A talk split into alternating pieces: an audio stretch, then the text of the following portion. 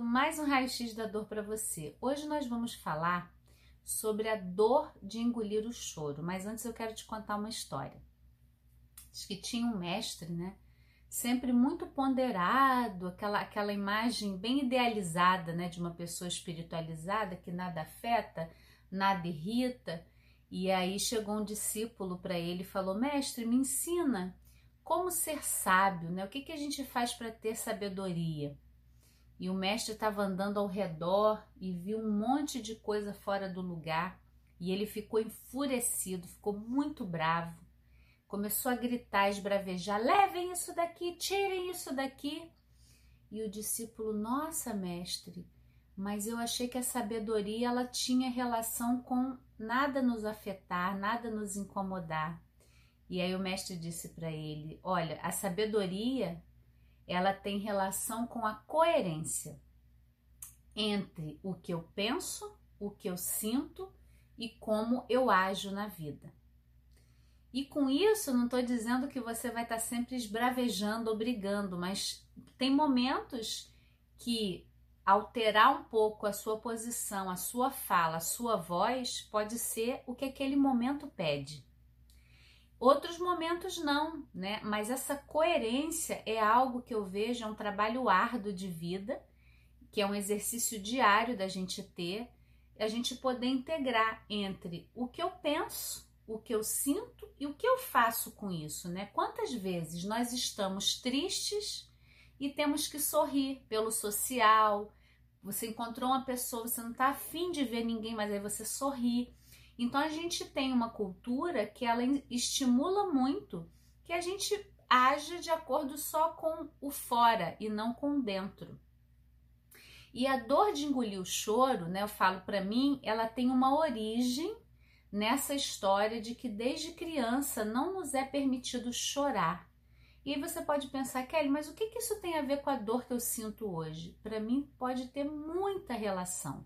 Né? Acompanhando as pessoas ao longo desses anos todos, eu vejo que pessoas falam para mim assim, Kelly, olha, eu lembro que na infância eu era considerada muito chorona, eu, eu tudo eu chorava e assim, eu aprendi a bloquear o meu choro e já tem assim mais de 20 anos que eu não sei o que é chorar.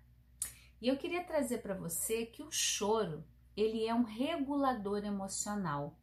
Ele é uma sabedoria que nós temos para regular o corpo, para descarregar uma tensão. Quem nunca chorou e depois dormiu e conseguiu descansar de um momento de muito estresse?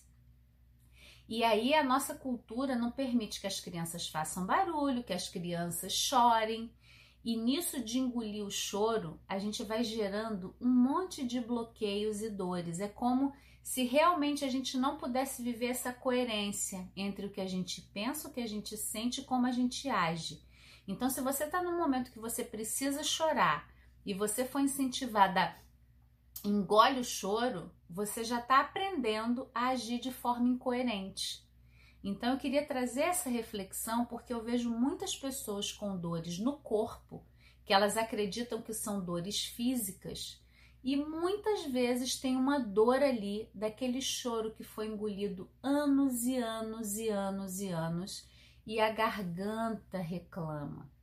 Né? Geralmente são pessoas que podem ter muita inflamação na garganta, gastrite, é, infecção urinária, são todas é, repercussões da gente calar nossa expressão de choro. Porque, como eu falei, o choro ele é uma descarga, ele ajuda você a se regular. Se você não pode chorar ou aprendeu que não podia, você vai acabar essa energia do seu corpo se voltando contra você. E aí a psicossomática explica essa conexão, né, entre as emoções e as repercussões físicas mesmo no nosso corpo. E aí uma coisa que eu queria te dizer é que uma criança, ela nunca chora à toa. Isso é uma outra coisa, né, da dor de engolir o choro que eu vejo, é que toda para de chorar à toa, você chora à toa. E a gente cresce com essa voz como se a gente estivesse chorando à toa. Então ninguém chora à toa. Se tá vindo aquele choro, eu sei que como pais às vezes é um desafio, né? A gente tá ali, a gente dá suporte, a gente pensa é uma birra, é uma manha. mas se a gente pudesse olhar um pouquinho da perspectiva da criança, a gente ia ver que tem uma dor que ela está expressando com aquele choro. E quando essa dor ela pode ser expressa ali, no momento, em coerência com o que ela está pensando, sentindo, e aí expressa no choro, ela não vai precisar somatizar no futuro. Então, que você possa refletir como foi na sua infância sua relação com o choro. Como que tá hoje? Você chora? Você se permite chorar?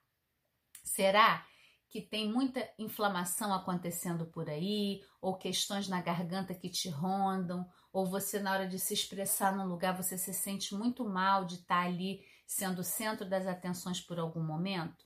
Então eu deixo aqui essas reflexões. Eu peço a você para onde você estiver vendo esse vídeo para você curtir, deixar o seu comentário, compartilhar com alguém. Eu sou Kelly Lemos, eu ajudo as pessoas a aliviarem dores do corpo e da alma, reconhecendo as causas emocionais e aqui na descrição você tem dois presentes gratuitos para começar a aliviar dores e o nosso canal exclusivo do Telegram. Então não deixa de comentar, participar, toda semana tem vídeo inédito para você. Até o próximo.